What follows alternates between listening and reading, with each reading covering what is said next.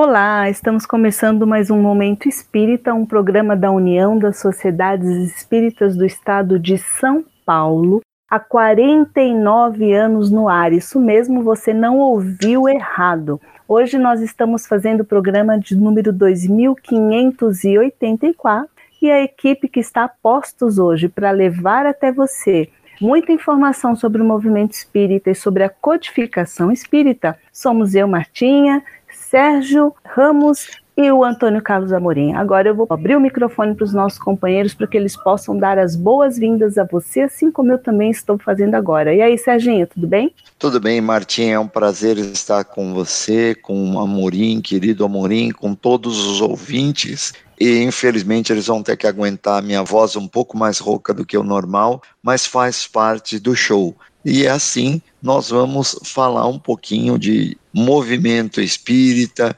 de doutrina espírita, e como eu gosto de dizer, Martinha, só para não esquecer de lembrar os nossos ouvintes, nós vamos passar aquele mel na boca, mostrando pedacinho de uma obra, sempre de uma obra muito interessante, para que todo mundo fique com muita, muita vontade de ler, de discutir, de falar sobre ele.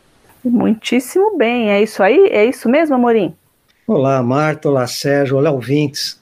É, o Sérgio coloca de uma forma tão interessante, até a gente fica com vontade de ver mais um pedacinho daquilo que a gente coloca aqui em Momento Espírita, não é, Marta? Com toda certeza, sempre é isso mesmo, é um gostinho de quero mais e isso é muito bom. E por falar em quero mais, eu vou pedir a vocês, queridos ouvintes, que participem da nossa enquete. Como vocês sabem, nós temos agora uma enquete que funciona da seguinte forma: nós temos uma pergunta que ela funciona durante todo o mês. E aí, no mês seguinte, no primeiro programa do mês seguinte, entre as pessoas que participaram dessa enquete, é sorteado um livro. E eu vou falar então qual é a enquete que está valendo agora neste mês de janeiro. No centro espírita em que você participa, tem mocidade espírita? Sim ou não? Vai lá no WhatsApp 11 99 643 3827, vou repetir, 11 99 643 3827 e responde isso para nós. Se tem ou não mocidade espírita. E também você pode enviar a sua resposta pelo e-mail, que é momentoespírita.usesp.org.br, tudo junto, né? Momentoespírita.usesp.org.br www.momento.org.br. Olha lá como é bacana. O programa Momento Espírita sempre valorizou a participação dos ouvintes. Para nós é muito interessante saber a sua opinião, conhecer um pouquinho mais de você. Então participe que a gente fica muito feliz e quem sabe mês que vem o seu nome vai ser sorteado, você vai ser o Felizardo ou a Felizarda para levar um livro para casa, um livro espírita, obviamente. E por falar em, em, estar próximo de você, por falar em momento espírita, já falei aqui que estamos há 49 anos no ar, mas estamos rumando para os 50 anos. São cinco décadas de programa e é óbvio que existem muitas histórias por trás, muitas histórias interessantes envolvendo o momento espírita. Por isso, nós criamos aqui esse momento chamado Baú de Memórias, onde você pode saborear, acho que essa é a palavra certa, saborear um pouquinho dessa história tão bonita. E aí, você por acaso sabe de que maneira começou o momento espírita? Então preste atenção aí e você vai saber um pouquinho mais dessa história. Estamos conversando com Onivaldo José da Silva, que todos nós conhecemos por Niva. Há quanto tempo você participa de Momento Espírita? Amorim, eu participo de Momento Espírita a partir de setembro de 2009, atendendo um, um convite, para não dizer uma intimação de Suzette, que você conhece perfeitamente. Batalhado com programas ao vivo, e programas realmente offline, as famosas lives, para poder alcançar os nossos queridos ouvintes e, através disso daí, Amorim, chegar no mês de março, no dia 5 de 2022, dizer assim: estamos comemorando 50 anos no ar. É, nós teremos um baú cheio de memórias já parcialmente aberto e ao longo desses meses que nós estamos falando sobre o baú de memórias, a gente tem apresentado algumas informações interessantes. Uma dessas informações que talvez os ouvintes não conheçam é que antes de Momento Espírita você participava de um programa chamado Só nas Almas. Fale um pouquinho a respeito do Sol nas Almas, de quem fazia o Sol nas Almas. Sol nas Almas é uma criação de Amilcar Delchiaro Filho, nosso saudoso Mica.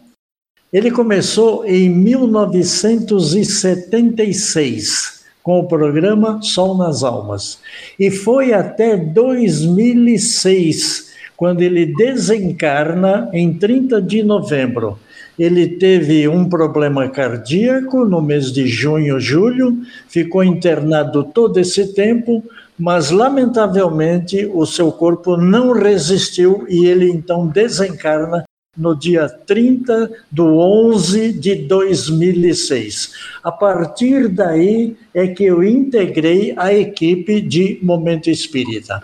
Quero lembrar que o Amilcar era o representante da US Intermunicipal de Guarulhos. Ele contribuiu muito com a USE Guarulhos, dando realmente uma uma assistência e uma participação fantástica. Eu até diria que, graças ao Amilcar, eu consegui me encaminhar no entendimento e na compreensão do que é o Espiritismo. Falando um pouquinho de você, desde que você participa de Momento Espírita, você já passou por diversas situações, já deve ter tido muitas histórias, né? Afinal, são 12 anos que está aqui na equipe de Momento Espírita. Eu gostaria que você lembrasse de alguma história, alguma coisa interessante que aconteceu ao longo desses 12 anos. Se eu falar para você que eu não tenho nada específico, porque veja, é, cada momento espírita que nós fazemos e que vai ao ar, ele praticamente representa uma nova experiência. E fica sempre aquela expectativa: puxa vida, é, o que é que nós vamos abordar para atender realmente a, a finalidade do programa? Ou seja, divulgar espiritismo com a, tendo como base Kardec. Então ficava sempre essa expectativa, mas não se tratava realmente de alguma coisa em específico. Agora, o que eu lembro realmente durante todo esse trabalho nesses 12 anos era os telefonemas que nós recebíamos dos ouvintes, porque naquela época nós fazíamos ao vivo, mas uma pessoa ficava no telefone, que era um telefone de ligação também gratuita, que permitia realmente os nossos ouvintes fazerem perguntas, entrarem em contato, dar a sua contribuição e principalmente contarem as suas histórias, as suas atividades nas casas espíritas que eles frequentavam. Isso foi muito gratificante porque realmente deu para nós uma abertura para poder compreender o quanto é grandiosa essa doutrina, permitindo realmente que as pessoas interligassem, se interrelacionassem para poder realmente aprender espiritismo. Veja, nós não estamos ensinando quem somos nós. Nós somos aprendizes, e eu gosto de dizer isso, porque o Herculano já falava isso, Herculano Pires, que em Espiritismo somos todos aprendizes. Agora, uma coisa é certa: o carinho que esses ouvintes dedicaram a nós, nós percebíamos ali pelo telefone. E hoje, Amorim, nós podemos sentir isso pelo WhatsApp, que é transmitido é, para nós, e principalmente pelos e-mails, onde realmente os nossos ouvintes podem se manifestar. Eu acho isso aí, repito, gratificante. Essa conexão com os ouvintes, Aniva, você coloca bem como importante. Mas você, além disso, participando das atividades de, de sociedades espíritas, é, fazendo palestras, você tem recebido retorno a respeito de momento espírita? Tenho recebido sim, Amorim, e lhe digo mais: é, quando eu encerro a minha palestra, eu mostro um slide você pode é, participar do programa Momento Espírita, que vai ao ar todos os domingos às 12 horas na Rádio Bonova ou através da internet radiobonova.com.br. Olha, quando termina a palestra, algumas pessoas vêm conversar comigo e falam: Olha, eu ouço o programa Momento Espírita eu gosto de ouvir o programa de vocês. Manda lembranças lá para o Amorim, manda lembrança para a Suzete, para a Martinha, para todos. É difícil até relacionar, porque eu poderia cometer a injustiça de lembrar todos os nomes. Mas olha, eles demonstram realmente um carinho muito grande. E nós temos um carinho muito grande por aqueles que nos acompanharam, inclusive, como é o caso do Girofel, já desencarnado, como é o caso da Aldalci Bíscaro, inclusive fazendo uma palestra é, aqui no, no, na, na Vila Matilde, uma pessoa falou assim: Você se lembra de mim? Eu falei: oh, Desculpe, mas eu não lembro. Eu sou Manuel de Sapito e ouvia muito Canção de Itália e logo em seguida ouvia vocês no programa Momento Espírita. São coisas que realmente você vai ouvindo nas suas andanças por aí. Volto a repetir, Amorim, é gratificante, porque sabemos que estamos dando a nossa modesta contribuição na divulgação doutrinária. Muito bacana, não é? Ficar por dentro, conhecer, saber assim de que maneira que iniciou a história de Momento Espírita, as pessoas que passaram, curiosidades, é muito bacana mesmo.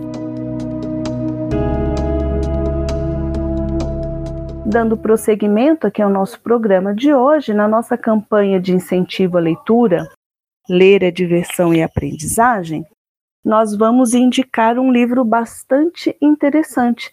É um romance, um romance muito gostoso de ler. Já vou falando qual é o gênero do livro. Eu sei que romance é um estilo de, né, de leitura que agrada, um gênero que agrada muitas pessoas. E eu vou falar um nome agora, anota aí.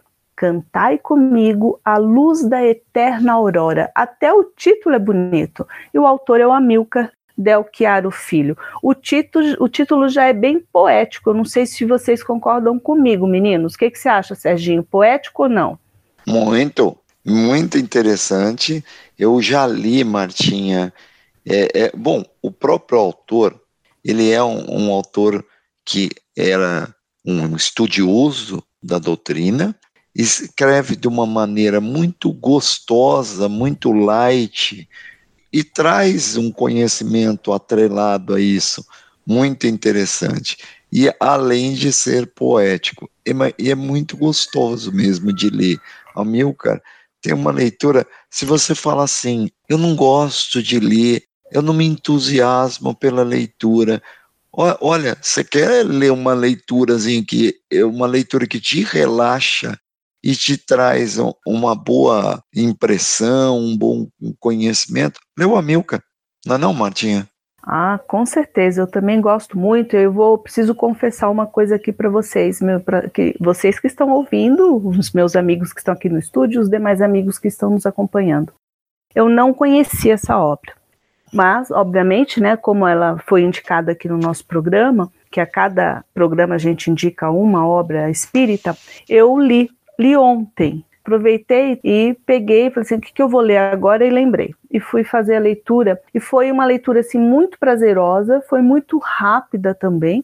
É um livro pequeno, né, você lê rapidamente, não só por ser uma história mais curta, mas também pelo estilo da literatura em si. É bem agradável, ele é, o Amilcar ele escreve de uma forma que nos envolve, nos emociona e é uma coisa é muito gostoso mesmo de ler. Não sei se o Amorim também tem essa, essa mesma opinião sobre o, o estilo, né? Os, os, livros do Amilcar. É, o Amilcar, que inclusive dá sempre muita saudade do Amilcar, hum. um, um, companheiro sempre dedicado, sempre bem disposto, é, uma pessoa que nos dá uma lição de vida a lembrar da, da atividade do Amilcar, da ação do Amilcar, é uma lição de vida por si só. E quando ele escreve, ele procura transmitir, através da sua escrita, essa sua disposição de vida, esse seu ânimo, a importância que ele dá para o trabalho como uma forma de alegrar a vida Então, a leitura dos livros do Amilcar é sempre muito interessante. Como você disse, a forma como ele escreve, e esse livro em particular, em que ele conta uma história, como tantos outros livros que têm uma base em alguma história real, em algum é, evento registrado de alguma maneira, mas ele romanceia sobre isso e utiliza essa história para nos transmitir conceitos, conceitos de comportamento, conceitos morais, conceitos que nos fazem crescer intimamente. Então, a leitura dos livros do Amilcar e esse entre eles, eu considero sempre muito interessante, Marta. Neste livro em especial, acho também bastante interessante, porque ele nos mostra um pouco sobre, é, dá um histórico da, da hanseníase aqui no Brasil também, né? Vamos lembrar que é um romance, como eu já, já falei, não é um romance mediúnico, ou seja, é uma criação do Amilcar e é, ele começa ali, a, a, fonte de inspiração, o pontapé inicial da história, são aqueles dez leprosos citados na Bíblia, que foram curados por Jesus, onde apenas um deles volta para agradecer o Mestre pela cura. Então começa ali. Depois a história dá um salto com reencarnações, e aí nós chegamos aqui em São Paulo, no início do século XX, onde mostra um pouquinho da evolução ali, tanto do tratamento, como também da forma como as pessoas é, veem a doença, né? Haviam a hanseníase. E uma coisa que me chama muito atenção, que me chamou, é, tem uma parte do livro, né, em que ele compara um pouco o preconceito que havia com os portadores da hanseníase com o preconceito dos portadores da AIDS, logo que a AIDS surgiu. E ainda hoje a gente sabe que ainda existe esse preconceito. Enfim, esses são apenas alguns dos elementos interessantíssimos dessa obra, muito gostosa de ler. Eu não sei se, os, se vocês querem comentar mais alguma coisa. É muito bonita mesmo. Eu queria fazer só um comentário, Martinha. Pois não que o, o, o Amilcar, para quem não, não conheceu ou não conhece a sua, sua trajetória, ele foi portador da hanseníase. Ele falava de algo de que mais do que conhecer, ele vivenciou, ele experienciou, como o pessoal gosta hoje. É um autor que falava, como se dizia antigamente, de cadeira, né? Ou seja, de cátedra, ele conhecia isso muito de perto. É só esse alerta que eu queria comentar. É, e quando o Amorim diz de como a convivência com o Amilcar era uma lição para nós, um dos motivos era esse, a forma como ele conseguiu superar a hanseníase e não deixar que ela se transformasse em um obstáculo para ele viver, para ele ser feliz e até mesmo para colaborar com o movimento espírita, vamos lembrar que foi realmente um dos grandes colaboradores, um, uma pessoa muito querida no meio espírita. Eu não convivi tanto com ele quanto eu imagino que vocês dois conviveram, mas o pouco que eu tive a oportunidade de conviver foi uma pessoa assim que realmente me tocou muito fundo, como me toca também muito fundo as obras dele, como eu disse, muito bem escritas. Amorim quer falar mais alguma coisa? Quando a gente fala do Amilcar, e, e das obras dele, da, dos livros que ele deixou, é, é interessante fazer essa observação do Sérgio de que ele viveu a hanseníase. Quando a gente lê os livros, a gente percebe que se trata, de certa forma, assim, muito sutilmente, de algo autobiográfico. E quando a gente conclui a leitura e percebe que o personagem conseguiu superar as dificuldades, conseguiu enxergar na vida a alegria do aprendizado, do crescimento, é, nós podemos, que convivemos com ele, afirmar que o Amilcar foi uma pessoa que realmente ele superou as dificuldades. Apesar de todas as dificuldades, e, e não foram poucas as dificuldades que ele enfrentou, e os desafios que ele venceu, ele sempre colocava nessa situação toda a alegria de viver e a alegria de continuar aprendendo e crescendo. O Amilcar foi um companheiro, os amigos mais antigos de Momento Espírita sabem, que inclusive colaborou muito com o Momento Espírita, ele sempre nos atendia às nossas necessidades de, de maior conhecimento em alguns setores. Ele participava ativamente do movimento espírita em Guarulhos e, e no movimento do Estado inteiro, inclusive. É algo para nós levarmos a conta de um ensino, um verdadeiro ensino. Não é um romance apenas para passar o tempo, não é algo diletante, mas é efetivamente algo de ensino, Marta. Perfeito. É, Martinha, Pode falar, Serginho. eu faço minhas palavras do Amorim. Eu também não havia conversado sobre isso com o Amorim, mas tenho a mesma sensação. Parecia realmente um pouco de autobiográfico. É, é, é, concordo plenamente com o Amorim. Algumas vezes tive a oportunidade de, de ligar para o Amilcar na casa dele, conversar por mais de hora por telefone. Bom, falar do Amilcar daria um programa inteiro, Martinho. Vou até parar por aqui, porque daria um programa inteiro. E merecido, quem sabe. Né, nesse, com certeza no nosso baú de memórias vai surgir muita coisa ainda do Amilcar.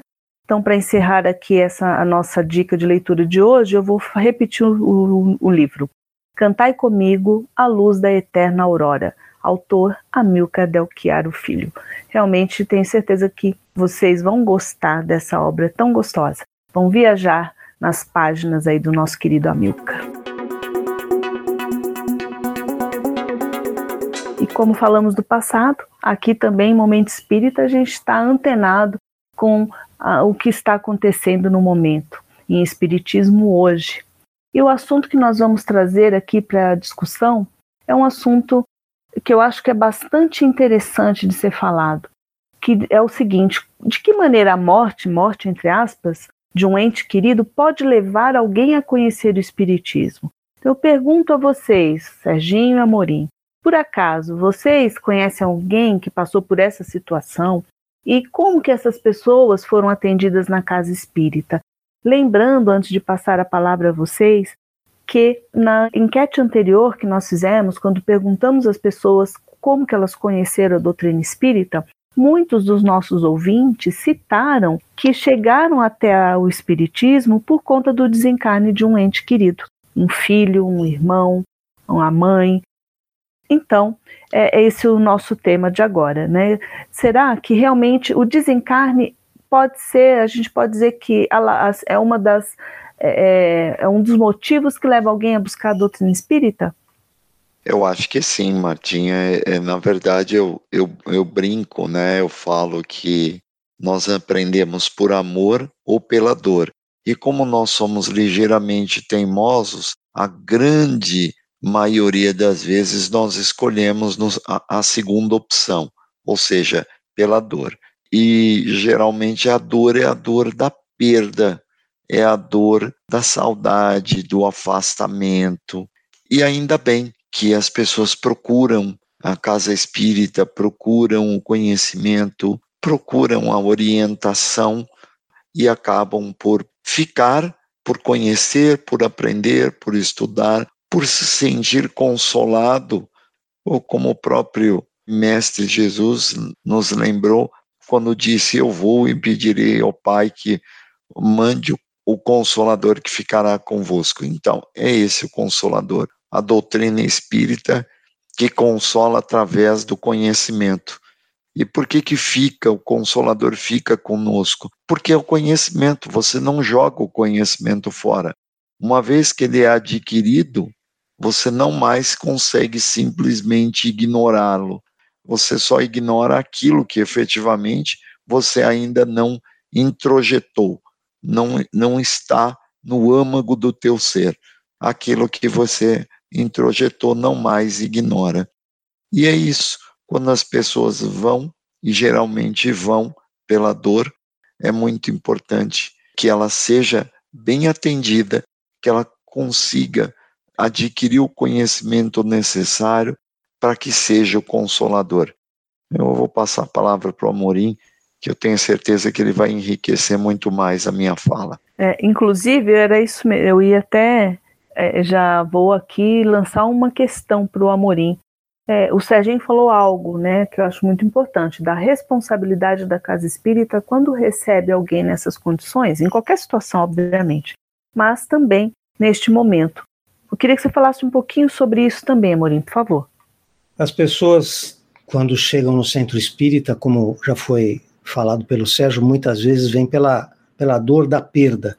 E a perda de entes queridos, ela dói principalmente quando nós não compreendemos qual a lógica relativa a essa perda.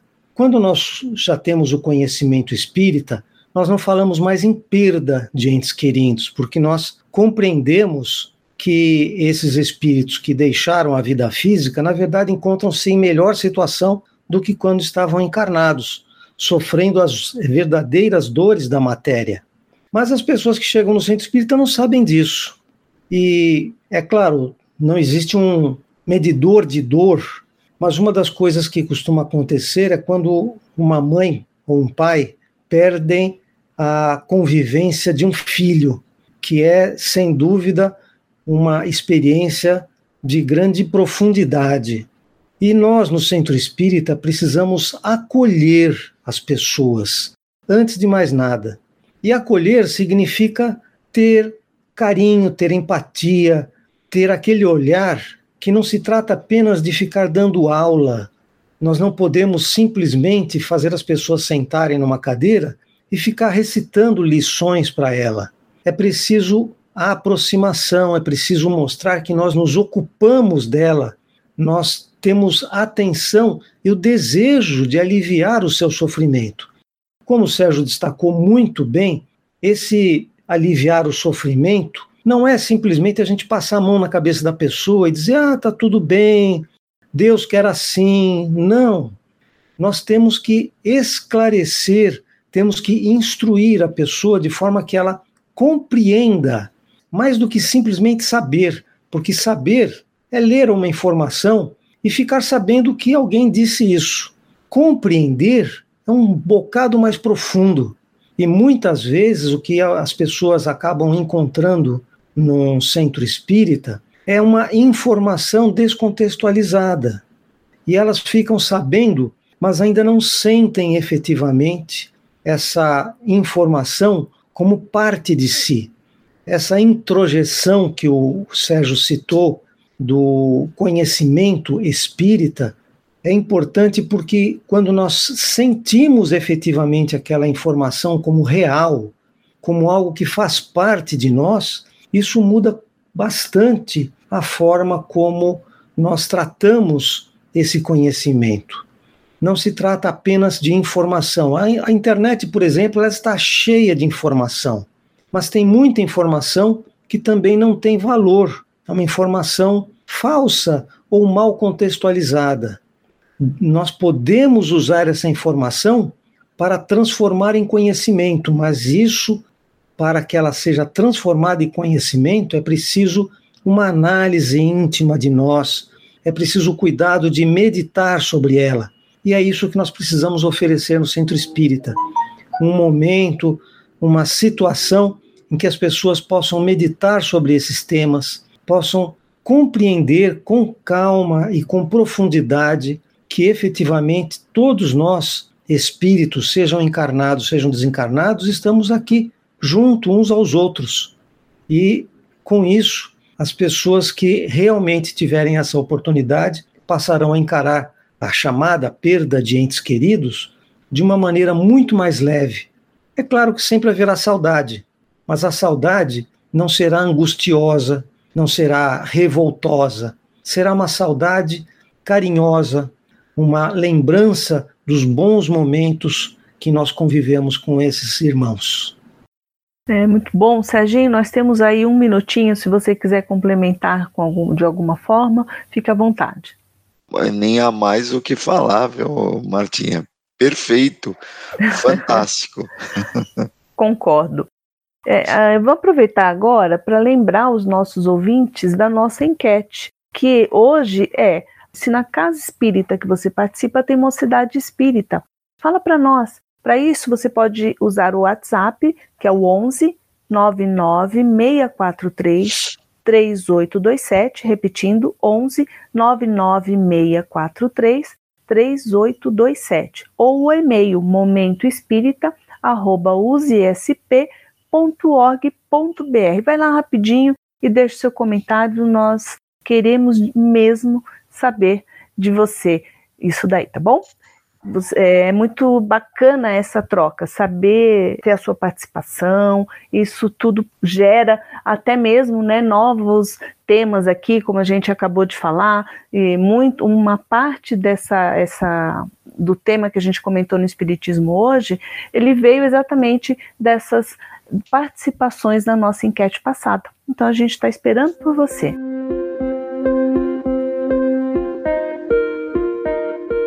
E chegou o momento então da gente falar um pouquinho da USE, da União das Sociedades Espíritas do Estado de São Paulo, aqui no nosso momento de união. A USE é a entidade que representa o movimento espírita aqui no estado de São Paulo. E ela tem uma revista eletrônica que é o seu canal oficial de comunicação, que se chama Dirigente Espírita. Então tem muitas matérias, muitos artigos interessantes, tem notícias do movimento, enfim, lendo Dirigente Espírita, você vai ficar por dentro das novidades e vai poder levar informação para sua casa espírita, para sua equipe de trabalho. E como é que você faz para acessar Dirigente Espírita? Muito fácil. Você entra lá no site da USE, que é o usesp.org.br, repetindo, usesp.org.br e você vai encontrar Dirigente Espírita, só clicar e ler todas as edições da revista eletrônica que estão lá disponíveis. Você vai gostar, tenho certeza. Como tenho certeza também que você vai gostar do recadinho que o Serginho tem agora para te passar. E aí, Serginho, está preparado para passar o recadinho? Sim, vamos lá. Nossos amigos, queridos ouvintes, é importante que nós tenhamos a clareza de que, para que tudo aconteça no mundo material, ou seja, para que nós tenhamos aqui o programa sendo veiculado pela rádio, a rádio precisa ter uma estrutura. E essa estrutura tem que se pagar. Os funcionários precisam receber salários, os equipamentos precisam ser mantidos, tem manutenção, precisam ser renovados. E para isso precisa da contribuição de todos nós. E a contribuição pode ser feita de uma maneira muito fácil, é só nós conversarmos com o pessoal do Clube Amigos da Boa Nova, 0800 12 018 38.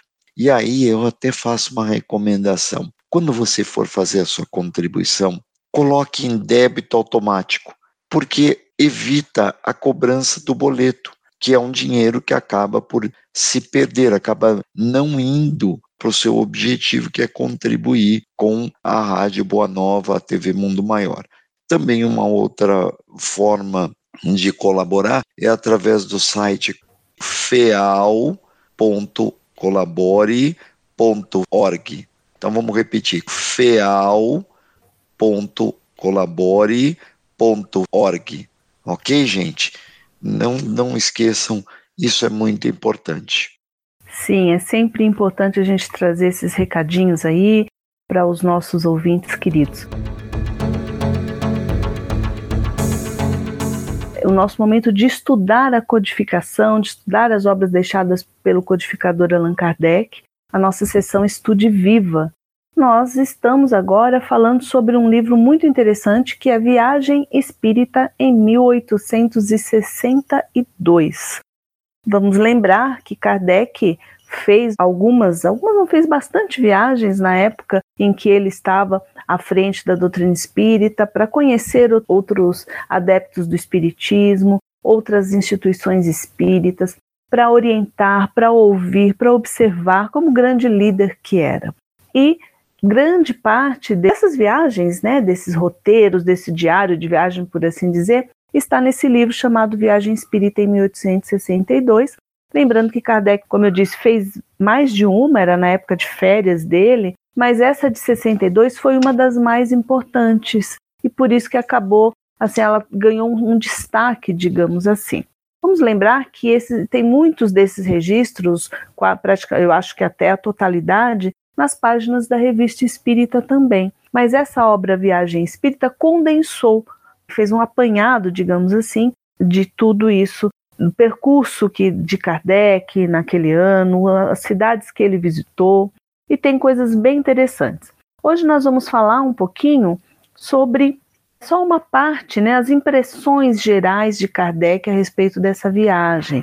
Primeiro, ele, ele começa dizendo que quando ele foi, fez a primeira viagem em 1860 em Lyon, tinham centenas de adeptos, mas que em 1862 ele já viu aumentar demais o número, eram milhares, né? Ele dizia que só em Lyon deviam ser cerca de 25 a 30 mil espíritas. Em 1861, ele também fala, é, ele fez lá uma conta, né, dizendo que devia ser de 5 a 6 mil adeptos, mas olha só, saltou para cerca de 30 mil dois anos depois. Foi uma expansão muito grande.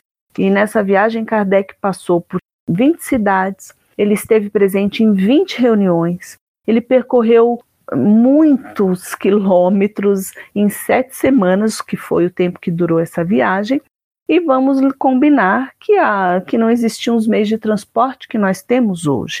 Ou seja, um trabalho muito importante e, de, e realmente desgastante, principalmente levando em consideração a idade de Kardec à época, não é isso, meninos? Vocês concordam? O que, que vocês querem acrescentar sobre isso? Quem começa? Posso começar. Vamos lá. Complementando o que você disse, a malha ferroviária da França era era é, bastante grande já à época, só que os trens viajavam a 50 km por hora de velocidade máxima.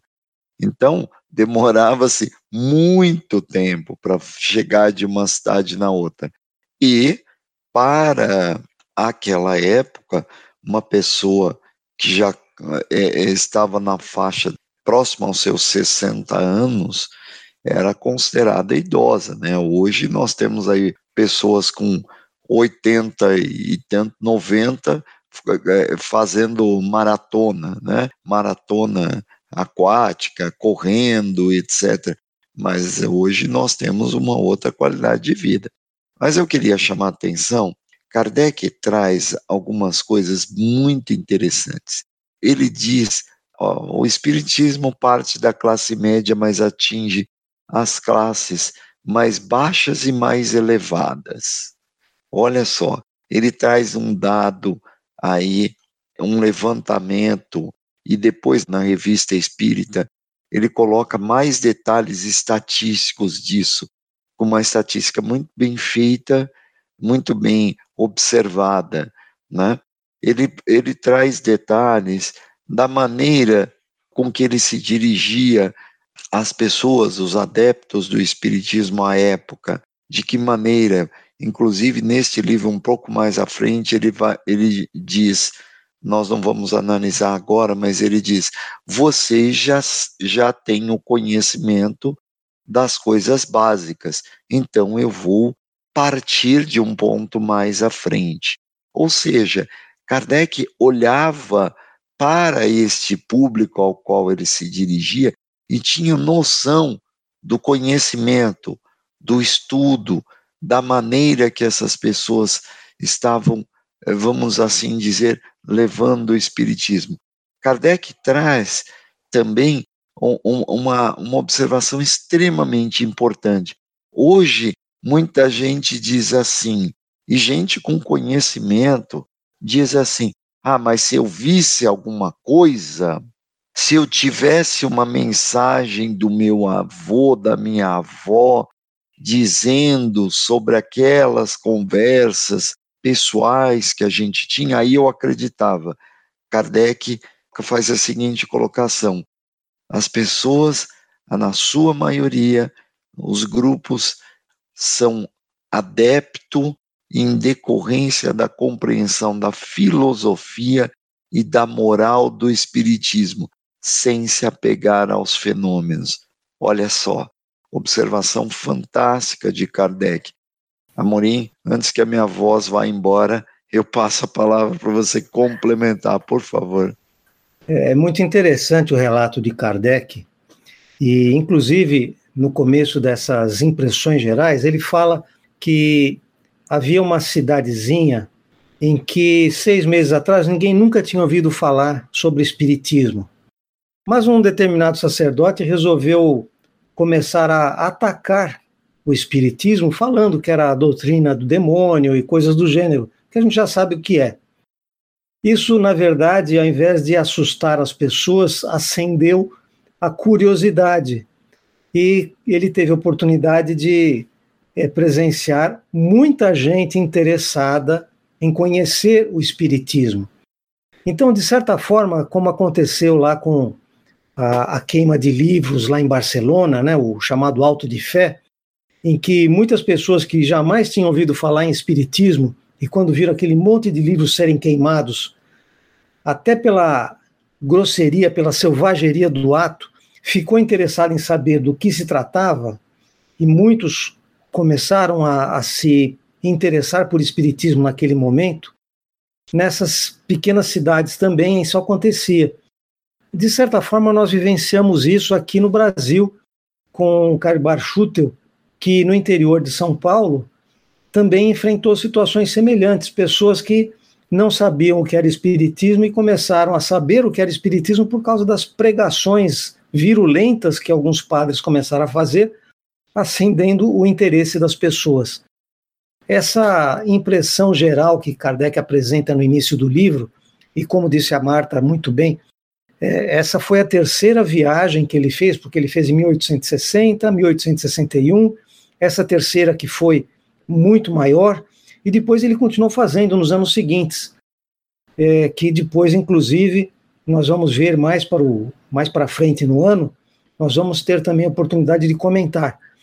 É, foram experiências muito interessantes e um, um do aspecto que me parece muito importante, Kardec se refere às pessoas que ele visita como irmãos e não como súditos, não como aprendizes, mas como irmãos, pessoas que estão dispostas a enfrentar o conhecimento, aprender a respeito de espiritismo e com isso mudar a sua vida, mudar a sua percepção da vida. É, e, e ele se coloca como um estudante também junto com os demais, a despeito da sua posição, sem dúvida de muito relevo de ser o coordenador daquele daquela pesquisa, daquele trabalho de estudo que resultava no, no espiritismo. E um outro, né, um outro aspecto que me parece interessante, apesar das viagens, e nesse caso ele demorou mais de um mês, mas todos os meses a revista espírita estava disponível. Então ele adiantava o serviço da revista espírita e deixava pronto para poder viajar. Interessante isso, não? E olha que ele não tinha ó, internet, computador, é, e-mail para poder preparar da onde ele estivesse, hein? Não tinha avião para se locomover, nem energia elétrica, enfim. É, esse livro eu acho que ele é muito, é muito interessante para aprender, a, é, obviamente, obviamente, né, saber desse trabalho fantástico que Kardec fez, um, só enaltece ainda mais a figura dele como grande líder espírita, ou líder espírita mesmo, e vai ser, é muito, vai ser muito interessante, tenho certeza, acompanhar aí as nossas discussões a cada domingo, falando um pouquinho sobre esse assunto, que é palpitante, é ótimo, mas o nosso tempo já está se esgotando, então realmente a gente vai ter que ficar por aqui, mas tenho certeza que já deixamos aí o melzinho, como diz o Serginho aí, o gostinho de quero mais na boca de cada um de vocês. Queria lembrar também nossos ouvintes que a enquete que a gente quer saber se existe é, Mocidade Espírita na Casa Espírita que você participa, é a nossa enquete deste mês. Você pode mandar um WhatsApp para o 11 99643 3827, repetindo 11 99643 3827, ou e-mail momentoespírita@usesp.org.br. o nosso tempo já está se esgotando e assim eu passo a palavra para os meus amigos se despedirem, porque o nosso tempo zerou. E aí, meninos? Vamos lá. Vai lá, Serginho. É, um abraço a todos, uma ótima semana e, como sempre, é um prazer muito grande estar aqui falando com vocês sobre o movimento espírita e sobre a doutrina espírita. E aí, Amorim? Um grande abraço aos amigos. Na próxima semana estaremos de volta. É isso aí. Eu também deixo meu beijo grande para cada um de vocês. Muito, muito mesmo felizes com a companhia de cada um. E estaremos juntos aí. Vocês estarão acompanhando o Momento Espírita semana que vem. Até lá. Um beijo.